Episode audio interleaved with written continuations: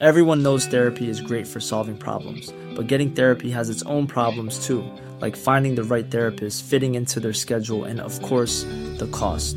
Well, BetterHelp can solve those problems. It's totally online and built around your schedule. It's surprisingly affordable too. Connect with a credentialed therapist by phone, video, or online chat, all from the comfort of your home.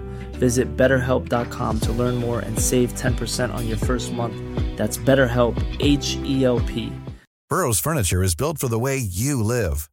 From ensuring easy assembly and disassembly to honoring highly requested new colors for their award winning seating, they always have their customers in mind. Their modular seating is made out of durable materials to last and grow with you. And with Burrow, you always get fast, free shipping.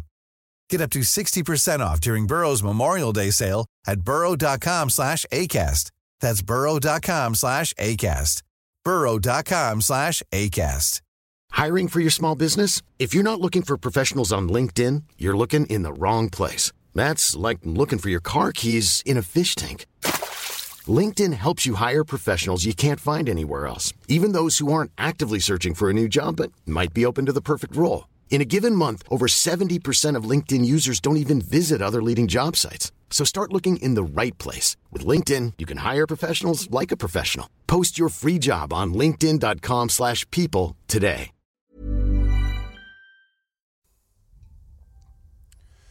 In der östlichen Steppe Asiens hatte sich 1206 nach Christus eine gewaltige Armee der Mongolen unter Genghis Khan auf nach Westen gemacht. Das dort lebende Reitervolk der Kipschaken oder Kumanen, wie man sie nannte, floh vor der Grausamkeit der Mongolen. Die Kumanen machten sich selbst auf nach Westen und schon bald erreichten sie das Königreich Ungarn. Den Schrecken, vor dem sie geflohen waren, brachten sie nun selbst über das Königreich und seine Bewohner. Mordend und plündert kamen die Kumanen wie ein Sturm über das Land. Ganze Landstriche wurden in Blut getränkt und entvölkert, so dass König Andreas II. von Ungarn verzweifelt war. Hilflos musste er mit ansehen, wie sein Volk litt und vom Untergang bedroht war. In den Kriegswirren um die Festungsstadt Akkon im Heiligen Land gründeten Bremer und Lübecker Kaufleute ein Hospital zum Schutz der Kreuzfahrer. Aus dem kleinen Hospital wuchs in wenigen Jahren ein schlagkräftiger Ritterorden. Der Deutsche Orden, oder wie er offiziell genannt wurde, Orden der Brüder vom Deutschen Hospital St. Mariens in Jerusalem. Schnell zählte dieser zu den drei großen Ritterorden der Christenheit und galt schon bald als der mächtigste von ihnen. Die Deutschritter waren als unbesiegbare Kämpfer der Christenheit bekannt und nichts konnte sie in der Schlacht aufhalten. Gegen Ende des 12. Jahrhunderts war Jerusalem erobert und die Kreuzritter hatten die Moslems besiegt. Und auch wenn das Königreich Jerusalem im Heiligen Land gegründet wurde, war die Mehrheit der Kreuzfahrer der Ansicht, ihre Kreuzzugsgelübde erfüllt zu haben, sodass sich fast alle, bis auf wenige hundert von ihnen, auf den Weg nach Hause zurückmachten. Schon bald hörte König Andreas II. von der Tapferkeit der Deutschordensritter. In seiner Not bat er den Orden um Hilfe gegen die einfallenden Kumanen. Die Ritter, die ihr Gelübde im Heiligen Land erfüllt sahen, zögerten nicht, dem König zu helfen, denn dieser versprach ihnen eine neue Heimat in seinem Königreich. Der Orden errichtete in der Gegend von Kronstadt im historischen Siebenbürgen seine Niederlassung und nahm seine Aufgabe ernst. Dem Ruf folgten schon bald zahlreiche deutsche Siedler, Handwerker und Bauern, die in Ungarn als Siebenbürgen Sachsen eine neue Heimat im Ordensland suchten. Sternförmig von Kronstadt aus errichteten die Deutschordensritter eilig zahlreiche Festungen an strategischen Orten, insbesondere an den schmalen Passstraßen durch die Karpaten. In der Marienburg bei Feldjoara wurde der zentrale Verwaltungssitz der Ordensritter in Siebenbürgen eingerichtet.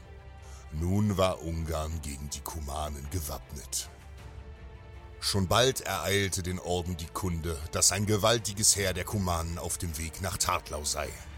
Die Kirchenburg lag an der Grenze unweit des Bozzaer Pass und war ein erstes Bollwerk gegen die Feinde auf ihrem Weg nach Ungarn. Schnell rief der Deutsche Orden seine Ritter zu den Waffen und am Abend zogen 300 Panzerreiter und knapp 500 Fußsoldaten nach Tartlau. Es dauerte nicht lang, als das riesige Heer der Kumanen über den Bozzaer Pass ritt. 2000 Reiter, die mit tödlicher Präzision ihre Pfeile vom Rücken ihrer Pferde schießen konnten.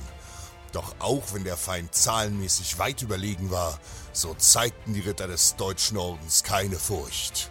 Deus vult, Gott will es. Und so ritten sie in geschlossener Formation aus der Kirchenburg. In der Passage von Bozza trafen die Truppen aufeinander. Wie eine Lawine kamen die Panzerreiter den Kumanen entgegen, die angsterfüllt ihre Augen aufrissen, als sie den deutschen Orden erblickten. Sie hatten nicht mit den kampfstarken Ordensrittern unter König Andreas Befehl gerechnet. Der Pass in den Bergen war eng und die vielen, vielen Kumanen, die dicht hintereinander ritten, behinderten sich selbst. Es gab kein Vor und Zurück und es war für sie unmöglich, in der Enge ihre Pfeile wirkungsvoll auf die Gegner zu schießen. Mit gesenkten Lanzen stürmten sie auf ihren Pferden in die feindlichen Reihen. Schreie hallten über die Berge, als die scharfen Lanzen der Panzerreiter die erste Reihe der Kumanen aufgespießt hatten. Nun zogen die Ritter ihre Schwerter und rückten geschlossen vor.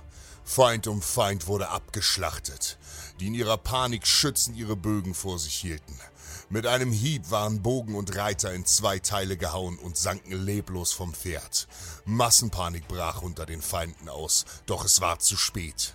Nun stürmte auch die Infanterie des Deutschen Ordens in die Schlacht und hackte sich durch die Feinde.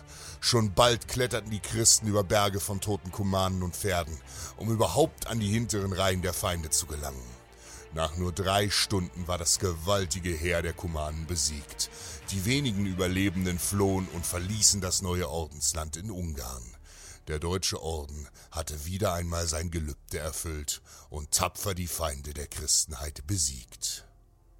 Sieger zweifeln nicht und Zweifler siegen nicht.